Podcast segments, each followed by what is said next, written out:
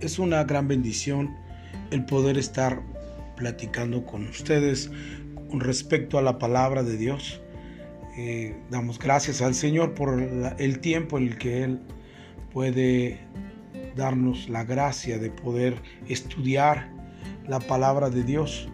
Y en esta serie, Conociendo a Jesús, eh, vamos a hablar un poco sobre Juan capítulo 2 el, episodio anterior hablábamos precisamente sobre que Dios es el que sacia nuestra necesidad, que siempre aparece Dios en medio de la necesidad que nosotros representamos para, para que pueda suceder un milagro.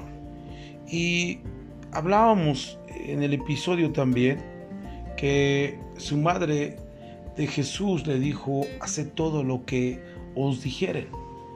Hoy nos toca a estudiar eh, en Juan capítulo 2 y el verso 6 que íbamos a introducir para, esta, para este episodio.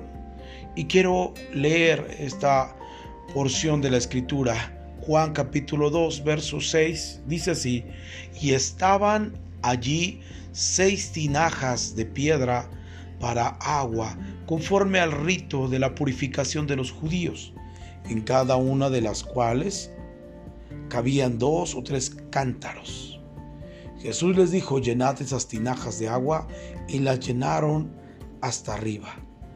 Y yo quiero, quiero empezar a, a platicar un poco sobre esto y explicar algunas partes que están aquí eh, en el verso 6. Dice la escritura que había allí seis tinajas. Quiero empezar hablando sobre el número 6, así como hablé del número 3 que inicia Juan capítulo 2, verso 1, y hablábamos sobre el número 3 que era la resucitación o la perspectiva de algo nuevo que Dios traería después de un tiempo. Eh, ahora hablaremos del número 6. Dice que allá había seis tinajas. El número 6 siempre lo vamos a encontrar representando eh, la interpretación de Génesis. La Biblia dice que en el, en el, sexto día Él eh, terminó de hacer toda la creación y fue cuando crearon al hombre. Dice la escritura entonces que en el séptimo día descansa. El número 6 representa la humanidad. Por eso es muy importante que nosotros podamos interpretar de la manera correcta cada uno de los pasajes que leemos. Para eso nos sirve el estudio sistemático y podamos nosotros entender en el contexto de lo que vamos a leer. Y así dice, y estaba allí seis tinajas. Y muy interesante, si hablamos del número 6, está hablando sobre la humanidad. Si hablamos de las tinajas de piedra, para la agua conforme al rito de la purificación de los judíos, nos estamos, eh, estamos entendiendo que era uno de los mandatos eh, dentro de la ley de, Moisés. Y nos habla que había unas tinajas en las cuales la gente se purificaba. Y este era un principio de Moisés, o una ley de Moisés que había establecido para los judíos. Eh, viene el Señor Jesucristo y en medio de esta señal, muy importante que nosotros podamos disertar en lo que dice la palabra, no es el primer milagro como la gente dice. Muchos interpretan que las bodas de Canaán y convertir el vino o convertir el agua en vino es el primer milagro que el Señor Jesús desarrolla en su ministerio. La realidad es que no es un milagro. Veamos el verso 10. Y en el verso 10 del mismo capítulo ah, capítulo 2 y vemos, perdón, el 11, dice así, este principio de señales hizo Jesús en Caná de Galilea y manifestó su gloria y sus discípulos creyeron en él. Este es el principio de señales que hizo Jesús en Canaán. Lo que es trato de comentarles que no es un milagro, es una señal. La escritura nos enseña entonces que hay una gran diferencia entre un milagro y una señal. Por tanto, una señal nos habla sobre el sentido de una forma direccional, Dios nos está dando una dirección. Conforme a la gracia, Él nos va a enseñar algo. Por eso es importante que podamos entender, corroborar y poder explicar correctamente cada una de las partes de la escritura. Entonces lo que va a suceder aquí, número uno, está hablando sobre la humanidad, sobre el plan que Jesús tiene para desarrollar con la humanidad. Habla del número 6 y se está refiriendo a la humanidad. Habla de las tinajas de piedra para agua conforme al rito de la purificación de los judíos y está tratando de enseñarnos que eh, la ley de Moisés jamás pudo haber sido perfecta con respecto al sentido de la purificación de los pecados. Y entonces aquí nos habla sobre las tinajas de piedra, un utensilio que ocupaban en la ley de Moisés para que la gente pudiera purificarse. No es coincidencia, sino es un entendimiento que debemos de abrir, como dijo el apóstol Pablo, que se debe de abrir nuestro, nuestros ojos de vuestro entendimiento para que podamos entender y conocer a nuestro Señor Jesús. Por eso es importante que podamos entender esta parte. Había seis tinajas, está hablando de la humanidad, pero también sobre el sentido de que la humanidad no se puede lavar a sí mismo, no se puede purificar por medio de ritos que hayan sido como unas leyes de Moisés. Lo interesante es que la ley jamás nadie la pudo cumplir como tal. Ahora el Señor Jesús utiliza en representación a llegar a, las bodas de Canaán unas tinajas de piedra para el agua conforme al rito de la purificación de los judíos. Y esto es interesante, dice que en cada una de las cuales cabían dos o tres cántaros. Y los cántaros eh, del, Antiguo Testamento eran de 22 litros de agua y cada tinaja se llenaba con dos o tres cántaros. Entonces si se llenaba con dos cántaros, estaremos hablando del número 44. 44 litros tenía cada, cada tinaja. Y esto nos habla precisamente el número 40 eh, o 44. Pudiéramos entender que son 40 años que el pueblo de Israel fue eh, probado en el desierto por causa de su desobediencia. Estamos hablando entonces que por causa del pecado de desobediencia ellos tuvieron que cruzar 40 años en el desierto cuando eran 40 días. Esto entonces nos enseña dentro de la purificación es que la gente no puede no puede librarse de sus pecados con ritos de purificación. Si hablamos del número, si hablamos de tres cántaros, que dice la escritura que se podría llenar con dos o tres cántaros, entonces hablaríamos sobre el número 66. Y si hablamos del número 66, volvemos al punto que el número 66 habla de la humanidad. Lo que está tratando de decir, volvemos al texto de la Biblia, es que esas tinajas que estaban ahí, que servían para la purificación, el Señor Jesús va a dar una señal, no un milagro, una señal. Y la señal que va a dar es que el hombre ya no se puede autojustificar para el perdón de sus pecados por medio de un rito de una purificación, sino ahora va a aparecer el, Cordero Santo para poder salvarlos a ellos del infierno y, de perder una, vida en la una vida en la cual ellos no vivan en el infierno y Jesús viene a salvarlos para llevarlos a una vida eterna. Ahora el Señor Jesús la primera señal que va a hacer es que por medio del rito de la purificación Él va a darnos una señal. Porque la escritura nos enseña en el verso 7 que Jesús les dijo, mire, Jesús les dijo, llenad estas tinajas de agua. Eso es interesante. Cuando hablamos del agua, la Biblia dice, correrán ríos de agua sobre tu interior. Si nosotros somos entendidos en su palabra, comprenderemos entonces que Jesús nos está hablando sobre una señal, no sobre un milagro, sobre una señal. Y la señal que va a pasar es la señal del plan de Jesús o del plan de Dios enviando a su Hijo Jesús aquí en la tierra. Y eso es la primera señal que podemos mirar en, la, en las bodas de Canaán. Mire por favor, en el verso 7 Jesús dijo, llenad estas tinajas de agua y las llenaron hasta arriba. Muy interesante. Y entonces Jesús les dijo, sacad ahora y llevadlo al mastresala ¿Quién es el maestresala? Podremos ver que es el experto en el sentido de ver si realmente esto es verdadero o falso. Y le dice, llévalo al maestresala y se lo llevaron. Cuando el maestresala probó el agua hecha vino, sin saber él de dónde era, aunque sabían los sirvientes que había sacado el agua, llamó al esposo y le dijo, todo hombre sirve primero el buen vino y cuando ya han bebido mucho, entonces el inferior, mas tú has reservado el buen vino hasta ahora. Y el verso 10 nos habla precisamente de un antiguo testamento en el cual las personas tendrían que hacer un rito para purificarse y de esta manera presentarse dignos delante de Dios.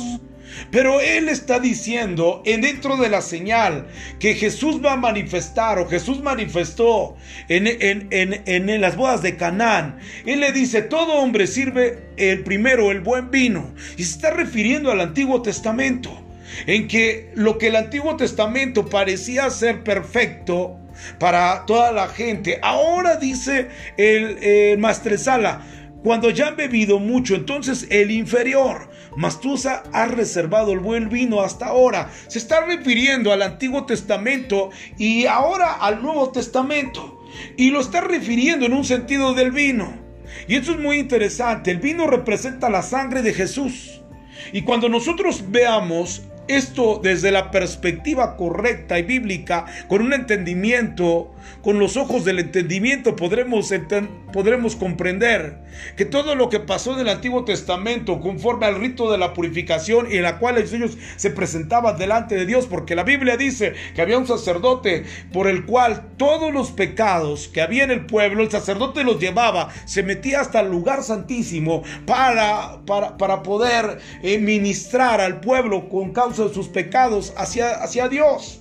Y la escritura dice que ese era un vino que se le daba, el primer vino era el mejor, o, y eh, dice la escritura aquí, cuando hayan bebido mucho, entonces el inferior, o sea que siempre daban en una boda el mejor vino.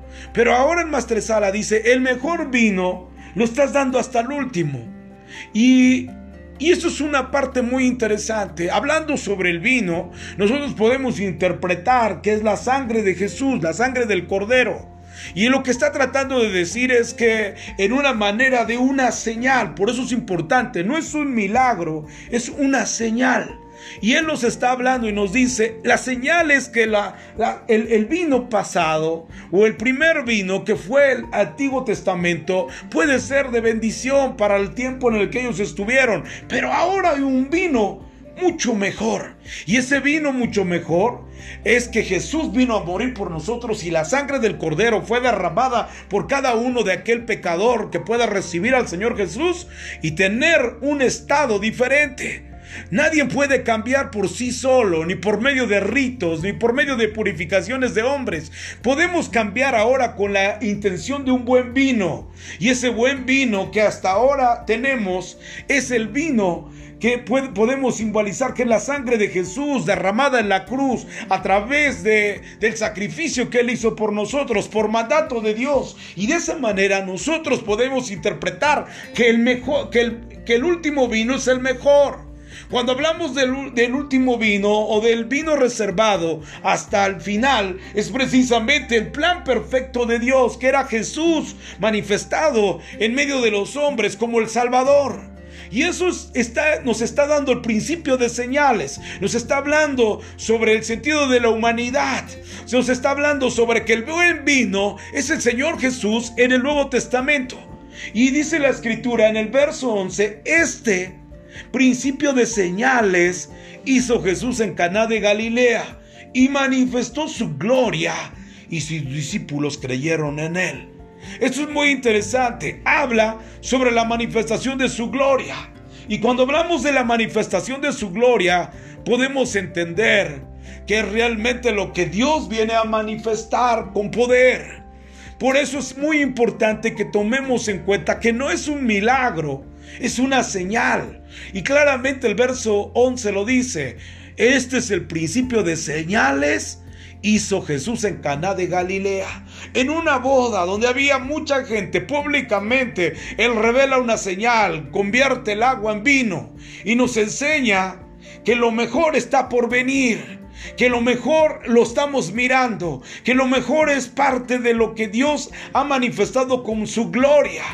Dios manifestando Jesús en Cana de Galilea y manifestó su gloria. La gloria de Jesús es precisamente que Él es el enviado, el Salvador, el que nos ha dado de, muerte a vida, que nos ha librado del infierno para, llevarnos a la vida eterna. Y este, este es la gloria de Jesús.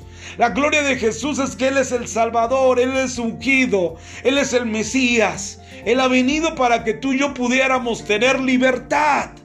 Pero escúcheme bien, cuando la gente entiende el principio de señales de la boda de Canaán de Galilea, entonces nos convertimos después de ver su gloria en sus discípulos. Por eso es importante que cada una de las palabras que leemos en este eh, en, esta serie, conociendo a Jesús, y en este episodio, es interesante que nosotros podamos conocer la forma en la que Jesús interactúa con nosotros. La forma en que Jesús se manifiesta en tu vida para que tú y yo podamos comprender la realidad de las cosas espirituales, que las cosas que se ven físicamente, pero son espirituales, en un mundo espiritual donde se mueven todas las cosas. Y esto les dice claramente, ese es el principio de señales, hizo Jesús en Caná de Galilea y manifestó su gloria y sus discípulos creyeron en él. Esto es muy interesante, está hablando de la salvación, está hablando de lo que Él puede hacer públicamente y está hablando sobre la manifestación de su gloria, que es la salvación, y como consecuencia hace discípulos. Por eso es muy importante que una iglesia fuerte precisamente radica en la forma de discipular a cada uno de aquellos creyentes. Porque todo aquel discípulo puede tener la habilidad de creer en lo que su maestro le enseña de su didáscalo, su maestro. Por eso es importante que tú y yo podamos entender las señales que el Señor Jesús hizo, no un milagro. El milagro no es que haya hecho eh, el agua en vino, eso no eh, habla sobre un milagro, habla sobre una señal. Y cuando hablamos de una señal es que nos va a dar dirección. Cualquier persona puede identificar una señal como un aterrizaje, como una forma de guianza. Por tanto, entonces lo que Dios está hablando a través de este pasaje por medio de nuestro Señor Jesucristo es que Él nos está dando la guianza, nos está dando una señal, nos está diciendo por dónde ir. Y esto es lo más rico de la palabra. Cuando entendemos desde la perspectiva de la revelación, nos va a saltar esa agua para vida eterna. Nos va a dar la gracia de poder entender. Por tanto, Dios nos habla sobre el plan perfecto que Jesús está haciendo aquí en la tierra a través de las bodas de Caná. Nos, hace entender que finalmente eh, las bodas de Caná nos muestra una señal para ser discípulos que creyeron en Él. Y eso dice en el verso 11. Porque después de que termina esto, dice la escritura en el verso 12, después de esto descendieron a Capernaum. Él y su madre y sus hermanos y sus discípulos y estuvieron allí muchos días. Interesante. La vida discipular continúa por medio del Señor Jesús.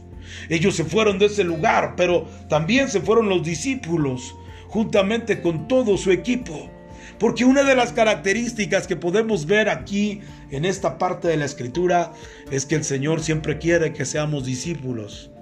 Una iglesia sin discípulos es una iglesia que no tiene fuerza para seguir avanzando. Una iglesia que no tiene discípulos es una iglesia endeble. Es una iglesia que no tiene fuerza para parir, para dar hijos, para multiplicación. Porque realmente Dios llama a, la iglesia para que pueda tener esa vida discipular y de esa manera captar la idea correcta de lo que Dios quiere hacer. Por eso termina también diciendo en cada uno de los evangelios, y cuando aparece el Señor Jesús, les da un mandato, id y predicad el evangelio a toda criatura, enseñándoles que guarden todas estas cosas. Id a ser discípulos a las naciones. Ese es el principio interesante del Señor Jesús dentro de su plan, su sangre, su vida discipular. Y eso es lo que hace fuerte a la iglesia, los discípulos, los que están comprometidos con su maestro para seguir aprendiendo. No las personas que creen que ya saben todo y que ya no necesitan enseñanza. No, todo el día tendremos, todo el tiempo, toda nuestra vida tendremos eh, en nuestra mente querer aprender cada día más. Por tanto, conocer a Jesús es aprender. Quiero hacer una oración en, esta, eh, en, este, en este día. Quiero orar porque Dios nos revele cada día más de su conocimiento para que podamos aprender de esa vida que el Señor Jesús nos muestra. Y hoy podremos aprender esta parte en esta, en esta serie, conociendo a Jesús y en este episodio, encontrar principio de señales que Jesús hizo en Canaán de Galilea. Señor, gracias te doy por, esta, por este hermoso día. Tu gracia, tu amor se manifiesta. Señor, gracias, gloria y honra a ti por todo lo que nos enseñas, por tu vida que nos das. Señor, cada día esa habilidad de creer en tu palabra. Señor, gracias por esa palabra de revelación que podemos entender conforme tu plan. Señor, gracias por ese principio de señales que nos dan dirección para poder avanzar en tu reino. Gracias en el nombre de Jesús. Amén. Amén. Que el Señor les bendiga abundantemente, que puedan tener un excelente día. La gracia del Señor abunde en cada una de las cosas y que tengan un excelente fin de semana. Hasta luego.